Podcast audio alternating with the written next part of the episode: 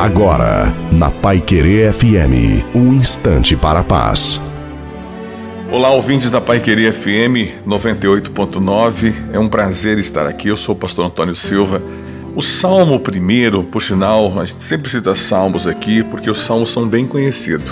E ele diz o seguinte: que bem-aventurado é aquele, é aquela pessoa que não se dirige pelo que as outras acham dela, mas sim pelo que ela descobriu dela, em Deus. Bem-aventurado ou bem-sucedido é aquela pessoa que não para para se preocupar ou para na roda de quem está preocupado com a vida de alguém, mas ela está preocupada com a sua própria vida, o que ela vai fazer, para onde ela vai.